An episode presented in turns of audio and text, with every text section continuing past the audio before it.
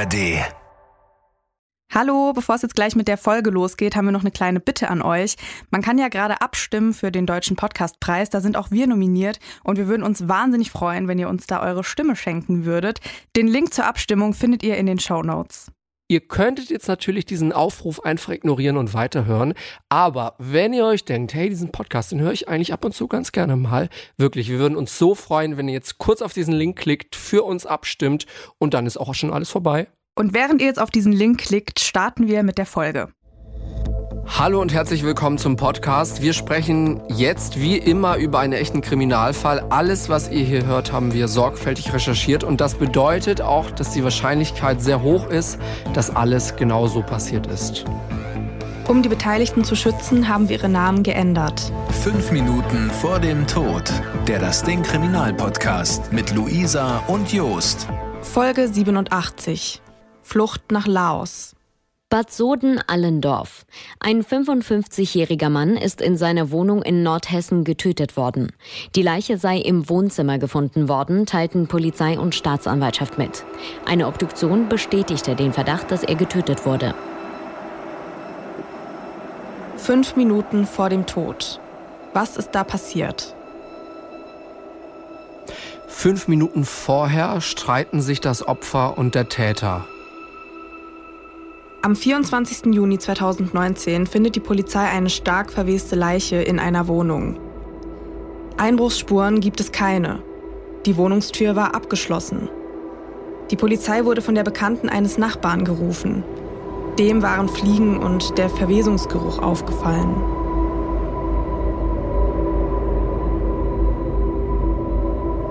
Wir machen einen Cut und springen sieben Jahre zurück in den März 2012. Wir sind in Eschwege, das ist in Hessen. Der Mann, um den es heute geht, ist zu der Zeit 19 Jahre alt. Er ist schon zweimal strafrechtlich in Erscheinung getreten. Wir haben ihn für diese Folge Justin genannt. Mitte März trifft sich Justin mit einem Freund. Die beiden kennen sich von ihrer Zeit bei der Bundeswehr. Sein Freund hat Geldprobleme. Er braucht 400 Euro, um seine Rechnungen zahlen zu können. Der Freund hat sich auch schon was überlegt, wie er an das Geld kommen könnte. Er will einen Pizzaboten überfallen. Den Plan erzählt er Justin. Sein Freund will, dass sie das zusammen machen. Denn Justin hat eine Schreckschusswaffe und die will sein Freund für den Überfall benutzen. Justin will das erst nicht, er gibt dann aber doch nach. In den kommenden Wochen planen die beiden dann die Tat. Sie wollen eine Pizza bestellen und den Pizzaboten dann mit der Waffe bedrohen. So wollen sie an das Geld des Boten kommen. Das Geld wollen sie danach unter sich aufteilen. Justin, dem geht's aber eigentlich gar nicht ums Geld. Er will seinem Freund einfach nur einen Gefallen tun. Der Freund besorgt dann eine SIM-Karte und die beiden einigen sich auf einen Tatort. Am 6. April ist es dann soweit. Gegen 8 Uhr abends kommt Justins Freund vorbei. Justin lädt die Schreckschusswaffe mit Platzpatronen. Dann machen sie sich auf den Weg. Sie rufen den Pizzalieferservice an und bestellen eine Pizza. Dann verstecken sie sich in einem Gebüsch und warten auf den Boten. Als sie den Pizzaboten sehen, kommen die beiden Männer aus dem Gebüsch. Sie haben sich Halstücher um Mund und Nase gebunden und gehen jetzt auf den Boten zu. Justin lädt die Schreckschusswaffe durch und hält sie dem Boten vor den Kopf. Er sagt ihm, dass er ihm seinen Geldbeutel geben solle. Das macht der Bote dann auch. Er hat Angst vor den beiden Männern und glaubt, dass die Schreckschusspistole echt ist. Dann rennen die beiden weg. Die Polizei findet nach der Tat raus, wer diesen Pizzaboten überfallen hat. Justin wird wegen gemeinschaftlicher räuberischer Erpressung zu einer Jugendstrafe von neun Monaten auf Bewährung verurteilt. Knapp zwei Wochen nach der Verurteilung werden dann sein Auto und seine Wohnung durchsucht. Die Polizei glaubt, dass Justin Kinderpornografie haben könnte. Warum die Polizei das glaubt, das konnten wir nicht rausfinden, aber die Polizei kann bei der Durchsuchung nichts Belastendes finden. Dafür findet die Polizei aber was anderes. Justin macht zu der Zeit gerade eine Ausbildung zum Medientechniker. Neben seiner Ausbildung dealt er aber noch mit Marihuana. In seinem Auto findet die Polizei zwei große Plastikdosen mit Marihuana-Resten. Und sie findet eine Liste mit Namen. In der Wohnung finden die Ermittlerinnen und Ermittler eine Tasche mit einer Dealer-Ausrüstung, so wird das im Urteil genannt. Da drin sind zum Beispiel kleine Plastiktütchen und zwei Wagen. Und sie finden einen Elektroschocker, einen Polizeifunkscanner und einen Elektropick. Mit diesem Elektropick kann man Schlösser knacken.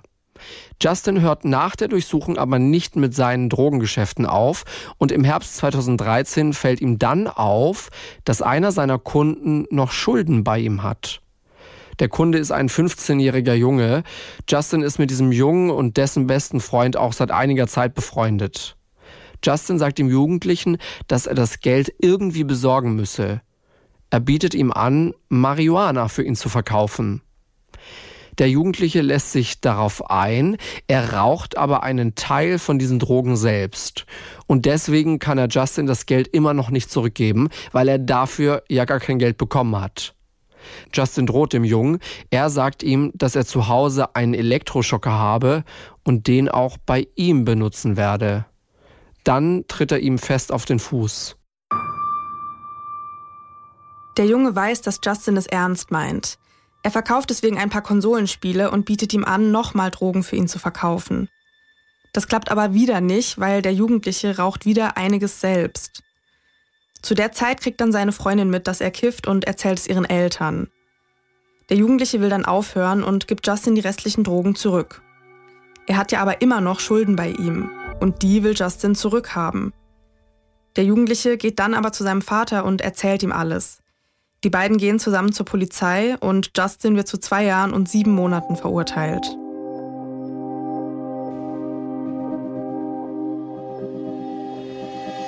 So viel zu dieser kleinen Hintergrundgeschichte. Die wird später nochmal wichtig. Jetzt kommen wir aber erstmal zurück in das Jahr 2019. Genauer in den Frühling 2019. Es geht jetzt um Heiko. Heiko ist in diesem Frühjahr 55 Jahre alt. Er hat Borderline und wird deswegen betreut. So steht es im Urteil. Borderline ist eine Persönlichkeitsstörung. Heiko hat ungefähr zehn Katzen. Die sind ihm auch sehr wichtig. Er zieht zum Beispiel nicht in eine größere Wohnung, weil er seine Katzen nicht dahin hätte mitnehmen dürfen. Heiko arbeitet in einer Werkstatt für Menschen mit Behinderung und verdient damit sein Geld. Er bekommt eine Grundsicherung und manchmal auch etwas Geld von seinem Vater. Viel Geld hat er aber nicht. Heiko hat auch nur wenige Freunde oder Bekannte und kennt vor allem junge Leute. Die kommen öfter zum Feiern in seine Wohnung. Dann trinken und kiffen sie zusammen. Woher er die Leute kennt, konnten wir nicht rausfinden. Durch genau so eine Party lernt er irgendwann Justin kennen. Justin ist da mittlerweile 26 Jahre alt. Ende April oder Anfang Mai zieht Justin bei Heiko ein. Justin hat zu dieser Zeit fast kein Geld mehr und er überlegt sich, wie er einfach schnell an Geld kommen könnte. Er hat die Idee, dass er im Internet Mobilfunkverträge abschließen könnte, bei denen ein Handy im Vertrag mit dabei ist. Justin will diese Handys dann weiterverkaufen. Damit sich das Ganze für ihn lohnt, will er diese Verträge aber nicht bezahlen. Bei diesen Verträgen schreibt er deswegen Heikos Namen, das Geburtsdatum von Heiko, dessen Ausweisnummer und dessen Kontodaten rein. Er erstellt sich dann auch eine neue Mailadresse und diese Mailadresse soll so aussehen, als würde sie Heiko gehören. Insgesamt schließt Justin zwei Handyverträge auf den Namen von Heiko ab und bestellt auch einen Laptop auf Rechnung. Als die Sachen dann ankommen, verkauft Justin sie wieder und Ende Mai versuchen dann Firmen, das Geld von Heikos Konto abzubuchen. Das klappt aber nicht, weil auf dem Konto zu wenig Geld ist. Ein paar Tage später kommt Heikos Betreuerin vorbei. Heiko redet mit ihr über seine Kontoauszüge und er checkt sein Konto regelmäßig, weil er weiß, dass er nur wenig Geld hat und eben auch gut damit umgehen muss. Er hat jetzt gesehen, dass verschiedene Firmen versucht haben, bei ihm Geld abzubuchen. Heiko erzählt seiner Betreuerin davon und er erzählt auch, dass er sich darüber gewundert hat. Bei diesem Gespräch ist auch Justin dabei. Heiko sagt zum Schluss, dass er mit Justin über diese Abbuchung nochmal reden will. Über Justin haben wir am Anfang der Folge ja schon ein bisschen was gehört. Wir schauen ihn uns jetzt nochmal etwas genauer an. Justin wächst bei seiner Mutter auf. Seinen Vater sieht er nur sehr selten. Als er zwölf oder dreizehn ist, wird seine Mutter krank und verliert ihren Job. So wird das Geld der Familie knapp. Mit 14 oder 15 fängt er dann an zu klauen. Erst als er mit 16 einen Minijob anfängt, hört er damit wieder auf. Nach seinem Realschulabschluss geht Justin dann zwei Jahre zur Bundeswehr. Er hat aber Probleme mit seinem Ausbildungsleiter und auch mit ein paar anderen Bediensteten. Deswegen bricht er das ab und fängt eine Ausbildung zum Medientechniker an. Das Gehalt in der Ausbildung ist aber nicht besonders gut. Er fängt an, nebenbei zu dealen. Dann passiert der Überfall auf den Pizzaboten und Justin muss wegen seinen Drogengeschichten ins Gefängnis. Den Teil seiner Geschichte haben wir vorhin ja schon gehört. Justin dealt aber nicht nur, er nimmt auch selbst Drogen. So verliert er später dann auch seinen Ausbildungsplatz. Und er bleibt auch nicht bei Cannabis. Später nimmt er auch Ecstasy und andere Amphetamine. Kommen wir zurück zu unserem aktuellen Fall und kommen wir zum 17. Juni 2019. Das ist ein Montag. Diese Sache mit den Kontoauszügen, die ist mittlerweile knapp einen Monat her. Und an diesem Tag geht Heiko in einen Handyladen. Er will sich neues Guthaben auf seine Prepaid-Karte laden lassen und ein Mitarbeiter schaut, ob Heiko eigentlich schon Kunde bei ihnen ist. Und tatsächlich taucht Heikos Name im System auch auf. Er soll erst am 7. Mai einen teuren Handyvertrag abgeschlossen haben. Heiko sagt zu diesem Mitarbeiter, dass er gar keinen Vertrag abgeschlossen hat und dass er diesen Vertrag widerrufen will. Und er sagt ihm auch, dass sein Mitbewohner was damit zu tun haben könnte. Er will mit ihm darüber reden. Der Mitarbeiter rät Heiko, zur Polizei zu gehen. Das macht Heiko aber nicht. Er fährt erstmal zu einem Bekannten, der ihm früher schon mal bei so technischen Sachen geholfen hat. Heiko hat nämlich keinen eigenen Laptop und er kennt sich jetzt auch nicht so gut mit dieser ganzen Technik aus. Heiko erzählt diesem Bekannten, was passiert ist. Und tatsächlich ist es auch nicht das erste Mal, dass Fremde etwas auf Heikos Namen bestellen. Das ist schon mal passiert. Damals hat er Rechnungen und Mahnungen bekommen. Und Heiko hat Angst, dass das jetzt wieder passiert. Die beiden rufen dann zusammen bei der Polizei an und am Telefon wird ihnen aber gesagt, dass sie für eine Anzeige Unterlagen vorbeibringen müssen. Heiko und sein Bekannter machen aus, dass Heiko am nächsten Tag mit diesen Unterlagen vorbeikommen soll. Dann wollen sie zusammen zur Polizei gehen. Als Heiko am nächsten Tag vorbeikommt, hat sein Bekannter aber keine Zeit, um mit ihm zur Polizei zu gehen. Im Urteil steht außerdem, dass Heiko einen konfusen Eindruck auf seinen Bekannten gemacht habe. Der schickt ihn deswegen nach kurzer Zeit schon wieder weg. Heiko geht nicht mehr zur Polizei.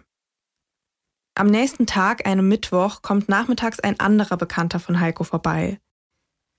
Die beiden trinken zusammen Bier und wollen YouTube-Videos schauen. Das klappt aber nicht, es gibt Probleme mit dem Internet. Das regt Heiko ziemlich auf. Er streitet sich deswegen auch kurz mit Justin. Weil sie das Internet nicht wieder zum Laufen kriegen, geht der Bekannte dann auch recht bald. Abends sitzen Heiko und Justin dann im Wohnzimmer auf der Couch. Sie teilen sich eine Wasserflasche, trinken Bier und rauchen eine Bong. Was Heiko nicht weiß, Justin hat ein Beruhigungsmittel in das Wasser und das Bier gekippt. Kurze Zeit später fangen die beiden an zu streiten. Warum die beiden streiten, das kann später nicht mehr geklärt werden. Irgendwann nimmt sich Justin dann einen stumpfen Gegenstand. Das ist wahrscheinlich ein Hammer. Damit schlägt er Heiko mindestens zweimal auf den Kopf. Er würgt Heiko auch und schneidet ihm in die Finger und Handgelenke. Heiko stirbt kurze Zeit später an der Kopfverletzung durch den Hammer. Nach der Tat schiebt Justin die Couch von der Mitte des Raumes an den Rand. Die Leiche von Heiko liegt auf der Couch. Justin sucht dann Decken zusammen und legt die auf die Leiche. Nach der Tat bleibt Justin noch zwei Tage in der Wohnung.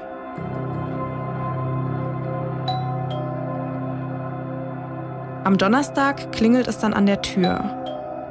Eine Bekannte von Heiko will mit ein paar Freunden in die Wohnung. Justin wimmelt sie aber ab. Er sagt, dass Heiko niemanden sehen wolle. Die Bekannte findet das komisch und klingelt nochmal. Als Justin aber wieder nicht aufmacht, geht sie mit ihren Freunden wieder. Erst am Freitagabend haut Justin dann ab. Er nimmt den Fernseher mit, der an der Wand im Wohnzimmer hängt, und wickelt die Leiche gründlich in 20 Decken ein. Die Tür schließt er hinter sich ab. An diesem Tag trifft er einen Bekannten in der Nähe von Heikos Wohnung. Der wollte Heiko besuchen, aber niemand hat aufgemacht. Dieser Mann, dieser Bekannte, fragt Justin jetzt, ob er Heiko gesehen hat. Aber Justin antwortet ihm darauf gar nicht. Er sagt, dass er keine Zeit hat und nur kurz was holen will. An diesem Freitagabend fährt Justin dann erstmal zu seinem ehemaligen Nachbarn. Die beiden setzen sich zusammen in den Garten und irgendwann fragt Justin ihn, ob er wisse, welche Länder nicht an Deutschland ausliefern würden. Das weiß der Mann aber gar nicht. Und deswegen sucht Justin im Internet nach einer Antwort auf seine Frage. Sein ehemaliger Nachbar wird später sagen, dass Justin ganz normal auf ihn gewirkt habe. Am Montag geht Justin dann zur Stadtverwaltung in Kassel. Und da lässt er sich einen vorläufigen Reisepass austeilen. Er fährt an den Frankfurter Flughafen und fliegt über Thailand nach Laos. Am selben Tag findet die Polizei die stark verweste Leiche von Heiko. Und Justin der wohnt in Laos ein paar Tage in Hotels. Dann mietet er sich eine Wohnung und findet auch einen Job, und zwar als pädagogische Fachkraft in einer deutschen Schule. In Deutschland sucht die Polizei in der Zwischenzeit nach dem Täter. Und der Verdacht fällt dann auch relativ schnell auf Justin. Man weiß mittlerweile auch, dass er nach Laos geflogen ist. Das weiß man, weil Justin unter seinem richtigen Namen geflogen ist. Der Kripo-Chef wird dazu später sagen, er dachte vermutlich, umso weiter weg er von Deutschland ist, desto geringer ist die Wahrscheinlichkeit, gefasst zu werden. Am 4. Juli wird dann Haftbefehl gegen Justin erlassen. Er wird auf der ganzen Welt zur Fahndung ausgeschrieben. Am 14. September, knapp zwei Monate später, wird Justin dann festgenommen. Er sitzt 13 Tage in Laos im Gefängnis. Ende September wird er dann von der deutschen Polizei nach Deutschland zurückgeführt. Vor Gericht erzählt Justin später, wie schlimm es im Gefängnis in Laos war. Im Oktober 2021, knapp zwei Jahre nach der Tat, wird Justin dann verurteilt. Er wird wegen Totschlags und Computerbetrugs in drei Fällen zu zehn Jahren Haft verurteilt. Nach drei Jahren Haft soll Justin in eine Entzugsanstalt. Warum wird die Tat als Totschlag gewertet? Für die Staatsanwaltschaft ist die Tat ein Mord. Sie sagt, dass Justin Heiko umgebracht hat, damit der ihn wegen der Handyverträge nicht anzeigt. Dann hätte Justin das getan, um eine andere Straftat, also eben die Sache mit den Handyverträgen, zu verdecken. Das Gericht sieht das aber anders. Man könne nach der Tat nicht mehr beweisen, worüber Heiko und Justin sich an dem Abend gestritten haben. Durch die Drogen und den Alkohol sei Justin auch vermindert schuldfähig gewesen. Das habe ein Gutachten bestätigt. Die Staatsanwaltschaft will das Urteil anfechten. Sie ist in Revision gegangen und das Urteil ist aktuell auch noch nicht rechtskräftig. In diesem Urteil steht dann auch noch, dass die Abschiebehaft in Laos auf Justins Strafe angerechnet wird, und zwar im Verhältnis 1 zu 3. Mit dieser Info konnten wir jetzt erstmal irgendwie nicht so richtig viel anfangen, aber wir haben ja unsere Justizexpertin Elena, da haben wir mal nachgefragt, was das eigentlich bedeutet. Eine Abschiebehaft anrechnen im Verhältnis 1 zu 3.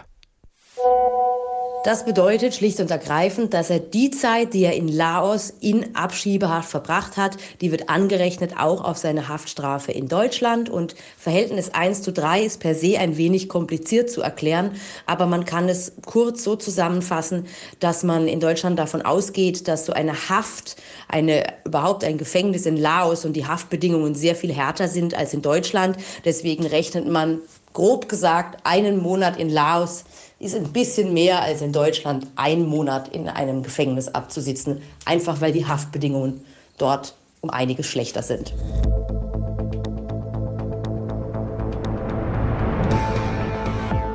Wir haben es jetzt gerade schon gehört, Justin, also der Angeklagte in unserem Fall, der saß 13 Tage in einem Gefängnis in Laos.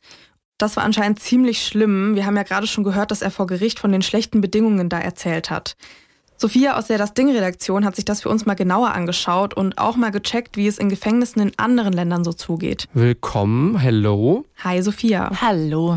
Was hast denn du da zu Laos gefunden?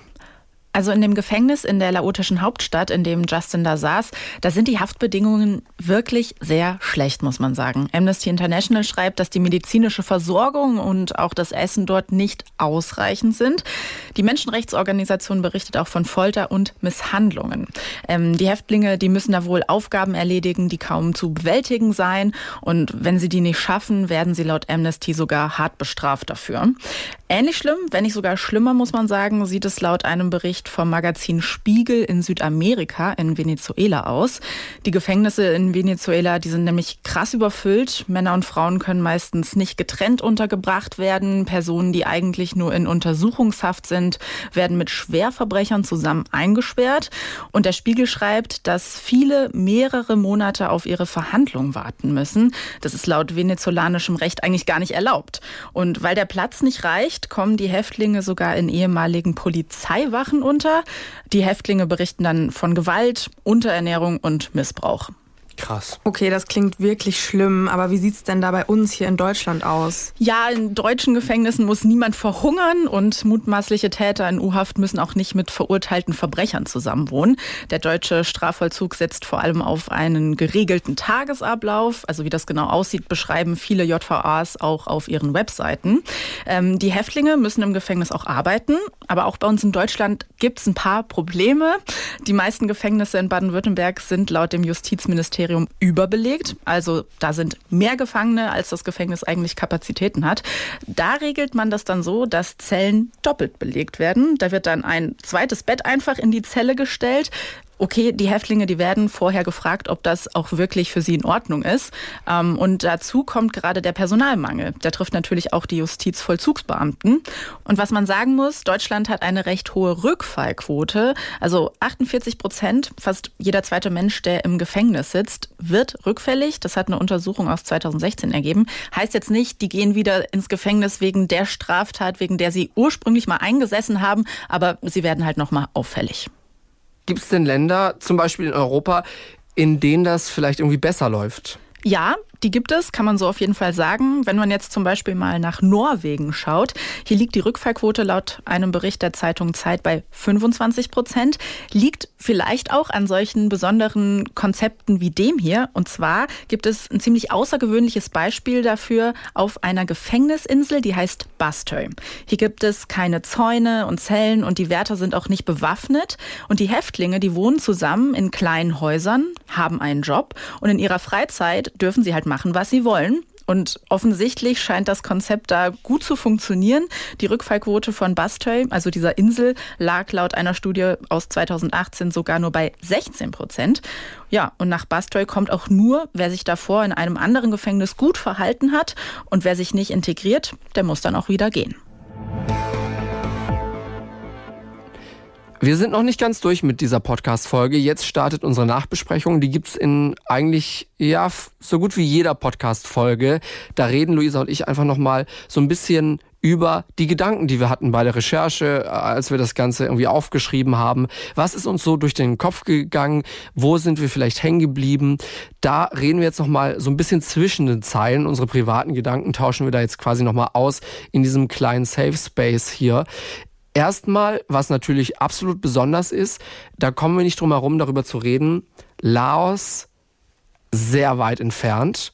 Und wir haben ja auch gehört, offensichtlich hatte Justin das Gefühl, hey, hier bin ich sicher, hier kommt nicht so schnell jemand her und, und bringt mich wieder zurück nach Deutschland. Aber dann wurde er am Grenzübergang zwischen Laos und Vietnam doch von der Polizei ähm, aufgehalten, festgenommen und dann auch nach Deutschland ausgeliefert. Und so eine weite Entfernung hatten wir noch nie hier im Podcast, oder? Nee, ich glaube auch nicht. Und was ich da auch so interessant fand, wir hatten ja schon mal ein Gespräch mit einer Polizistin, die uns auch erklärt hat, wie halt solche Rückführungen laufen und wie überhaupt so ein bisschen diese Zusammenarbeit zwischen verschiedenen Ländern läuft. Und sie hat uns damals ja erzählt, dass innerhalb Europa das alles noch relativ easy ist, aber gerade wenn es dann so außereuropäisch wird, dass es dann schon schwierig ist. Und deswegen fand ich es echt krass, wie gut hier die Zusammenarbeit funktioniert hat. Diese Auslieferung muss äh, zunächst einmal auch genehmigt werden. Wenn das der Fall ist, dann fliegen Kollegen von uns, also aus unserem Dezernat, ähm, vor Ort und äh, nehmen den Gefangenen in Empfang und äh, der wird dann hier nach Deutschland verbracht. hier nochmal einem äh, deutschen Gericht vorgeführt. Das Ganze auch in enger Abstimmung und ähm, Unterstützung der Bundespolizei, weil alles, was mit Grenzzusammenhang ähm, passiert, liegt eben auch in der Zuständigkeit der Bundespolizei. Also da sind wirklich sehr viele unterschiedliche Behörden dann an so einem Fall beteiligt. Und äh, also ich kann mich zumindest noch an die erste Auslieferung äh, erinnern, erinnern, die ich mitgemacht habe. Da war der, ähm, der Gefangene war tatsächlich auch äh, sehr froh, dass, äh, dass er nochmal nach Deutschland durfte. Also nicht, dass es ihm im Ausland äh, dann in Gefangenschaft so, so schlecht gegangen wäre. Aber er hat gesagt, er hat auch schon gewisse Polizeierfahrung gehabt. Also im Vergleich zu Deutschland ähm, wurde er da nicht so gut behandelt. Da sieht man, dass, äh, ja, dass wir hier in Deutschland doch äh, das Rechtsstaatsprinzip ähm, recht groß schreiben. Wenn ihr da noch mehr drüber hören wollt, dann hört gerne auch noch mal hier im Anschluss in Folge 70 rein. Da gibt's das ganze Interview. Ja, also was, was eben besonders interessant ist, dass hier unser, unser Angeklagter sich ja so ein bisschen neues Leben aufbauen wollte da. Ne? Das Ganze war so, also da gab es wohl einen Grenzübertritt, steht da im Urteil, von Vietnam zurück nach Laos. Und da wurde er eben dann von der laotischen Polizei festgenommen, war dann so knapp einen halben Monat in Haft im Gefängnis. Und dann wurde er eben durch zwei Polizisten vom Polizeipräsidium Nordhessen, ähm, wurde er mit einem Flugzeug zurückgebracht und war dann Ende September in einer JVA in Deutschland. Also ich finde es auf jeden Fall echt super spannend, wie das abgelaufen ist, dass das überhaupt so schnell eben funktioniert hat. Wie gesagt, wenn euch da die Hintergründe genauer interessieren, hört vielleicht gerne nochmal in das Interview von Folge 70 rein. Da hat uns die LKA-Beamtin das wirklich sehr gut erklärt, dass es halt schon sehr schwierig ist, wenn du halt außereuropäisch mit einer anderen Polizei zusammenarbeitest. Mich würde mal interessieren, wie viele Flugstunden sind das denn? Flugstunden, äh, sagen wir mal Frankfurt. Zwölf. Weißt du das? Ja, also ich war ja in Thailand und Thailand mhm. ist ja neben Laos und dementsprechend würde ich jetzt mal vermuten, dass es auch zwölf Stunden sind. Du bist echt dicht dran. Also hier, ne, ich scanne jetzt nur ganz kurz profan das Netz. Da stehen 13 Stunden, also ja. da sind wir wirklich verdammt nah dran. Aber natürlich verdammt weit weg von Deutschland. verdammt weit weg von Deutschland und man sieht, also ne, das Bundeskriminalamt äh, hat ihn international zur Fahndung ausgeschrieben und er hat es nicht geschafft, ja. Er wurde trotzdem festgenommen und nach Deutschland gebracht und vor Gericht gestellt, so wie sich das auch gehören muss. Ja, also wirklich super, wie da die Zusammenarbeit funktioniert hat. Was ich sehr traurig fand an diesem Fall, war diese ganze Sache einfach auch nochmal um Heiko, weil da ja auch ähm, im Urteil dann stand, dass es schon mal passiert ist, dass schon mal irgendwie fremde Leute Sachen auf seinen Namen bestellt haben und ihn ausnutzen. Genau, also das hat alles so ein bisschen das, auch diese jungen Leute, die da irgendwie ständig bei ihm zu Hause chillen, da dachte ich mir auch so, hm, ja, okay. Also keine Ahnung, woher er die überhaupt kennt und dann sind die immer nur bei ihm zu Hause. Ja, also es hat so ein bisschen einen blöden Beigeschmack, würde ich mal sagen. Geschmäckle, wie man im Schwäbischen so schön sagt. Genau. Unterm Strich ein Lehrstück dafür, dass du wirklich gefühlt einmal um den halben Globus reisen kannst und trotzdem festgenommen und zurückgebracht werden kannst. Aber es gibt natürlich auf der Welt auch äh, genug andere Beispiele von Leuten, die ausgereist sind irgendwann aus Deutschland und dann nie wieder gefunden worden sind. Damit schließen wir diese Akte, diesen Fall, machen das Ganze hier zu und packen das Ganze zur Seite in die Schublade. Ich habe euch ja letzte Woche, also beziehungsweise in der letzten Folge, ein Update zu meiner Mini-Sonnenblume versprochen. Oh ja. Genau, und das kommt jetzt kurz und knackig. Also sie hat mittlerweile, ich würde sagen, sie ist vielleicht so einen halben Zentimeter schon, guckt sie aus der Erde raus.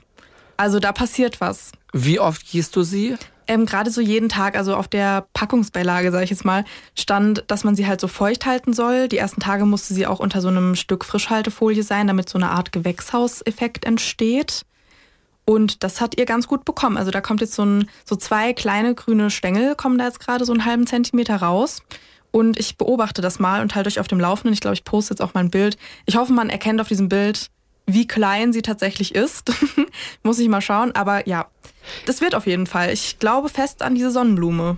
Ich habe mich jetzt gefragt, ob ich mal in den Baumarkt fahren sollte und viele von meinen so Minibäumen, Pflänzchen oder sowas immer in so einen größeren Topf pflanzen sollte. Ja, besser ist es wahrscheinlich. Weil die sind alle noch so in ihrem Ursprungstopf und man, also ich höre irgendwie ständig, dass das eigentlich immer alles viel zu klein ist. Stimmt das? Ja, also man sollte Pflanzen schon regelmäßig umtopfen. Also was heißt regelmäßig? regelmäßig? ja, was heißt regelmäßig? Wenn sie halt größer werden. Ja. Also wenn, das siehst du ja dann eigentlich auch selber. Bei mir ist tatsächlich ist auch wieder so dieser Punkt erreicht, wo ich dringend umtopfen sollte und es steht auch auf meiner To-Do-Liste. Aber es ist auch schwierig, weil ich habe mir halt damals im Baumarkt so Babykakteen gekauft. Mittlerweile sind die so mittelgroße Kakteen. Und Mhm. wenn ich die jetzt wieder umtopfe, dann sind es bald große Kakteen und irgendwie der Platz auf meiner Fensterbank wird immer begrenzter, weil das waren halt wirklich so kleine Babys. Ja, ich bin mal gespannt, ob das mit der Sonnenblume so eine ähnliche Erfahrung wird, dass die dann irgendwann richtig riesig wird. Aber ja, also ich kann es dir nur raten, wenn du willst, dass deine Pflanzen gut weiter wachsen, dann ähm, topf sie doch mal um, ja. Mein Opa hatte eine Zeit lang mal so Sonnenblumen und da war ich wirklich begeistert ähm, im Garten, wie groß die plötzlich sind. Wie lang und groß die sind. Und wenn du dir so überlegst, okay, das ist alles mal aus einem Samen entstanden und das ist aber quasi am Ende so viel Material. Weißt du, was ich meine? Ja, ich hatte auch mal diese Erfahrung. Ich habe mir für einen Euro wirklich in so einem 1-Euro-Laden so eine kleine Tomatenpflanze gekauft. Also es war nicht mal eine Tomatenpflanze, es war ähnlich wie die Sonnenblume, einfach so ein kleiner Topf mit Erde und Samen. Dann habe ich die ausgesät und ja, long story short, am Ende vom Sommer hatten wir einfach acht Tomatenstauden im Garten stehen. Davon. Ja, davon. Also es Wow. war voll heftig, weil die kamen aus diesem Topf raus und dann wurde die halt irgendwann zu groß für den Topf. Dann haben wir sie umgetopft, dann wurde sie zu groß für diesen Topf und dann konnte man die, weil ich weiß nicht, die konnte man dann irgendwie teilen und im Endeffekt hatten wir halt, ich glaube, es waren acht Tomatenstauden und wir hatten wirklich bis in den Oktober Tomaten für ein Euro letztendlich. Also das Wow. war total krass. Genau, und ein Euro, ähm, am Anfang ist alles so winzig, so klein, so zerbrechlich. Und das alles wächst nur durch Wasser und Sonne. Ist schon crazy. Oder hast du die gedüngt? Nee, nee ich, war- ja doch, es kann sogar sein, dass wir da ein bisschen Tomatendünger dran gemacht haben. Ich meine mich an Tomatendünger zu erinnern. Aber tatsächlich reicht es ja in den meisten Fällen wirklich, wie du sagst, Sonnenlicht und Wasser. Und es macht einen ja dann schon auch stolz, so Ja. das anzugucken, wie die wachsen. Ja, und man denkt sich so, das hab ich erschaffen. Also Ja. nein, ja, so halb. Ja, so halb, aber ich war beteiligt am Prozess, ich kann man war ja schon beteiligt sagen. am Prozess, ja. Auf jeden Fall ein gutes Gefühl, kann ich empfehlen. Apropos Empfehlung, wir haben noch einen Tipp für euch. Dieser Podcast kommt von unseren Kolleginnen und Kollegen vom Hessischen Rundfunk. Die AWO-Affäre, also die AWO an sich ist ja eigentlich ein Sozialverband ne, mit dem Ziel, den Schwächsten in unserer Gesellschaft zu helfen. Es geht in diesem Podcast um den Verdacht krimineller Machenschaften, die eben nicht zu diesem Bild von einer Wohlfahrtsorganisation passen. Da geht es um Korruption, Machtmissbrauch, Vorteilsnahme. Also wirklich super spannend. Den Podcast findet ihr in der ARD Audiothek und überall, wo es Podcasts gibt. Und damit könnt ihr sicher die zwei Wochen bis zu unserer nächsten Folge gut überbrücken. Bis dann. Bis dahin, tschüss. Macht's gut. Ciao. Fünf Minuten vor dem Tod. Der Das Ding Kriminalpodcast. Gibt's in der ARD Audiothek, der Das Ding App und überall, wo es Podcasts gibt. Und wem das nicht reicht? Noch mehr Content findet ihr auf Instagram unter Kriminalpodcast.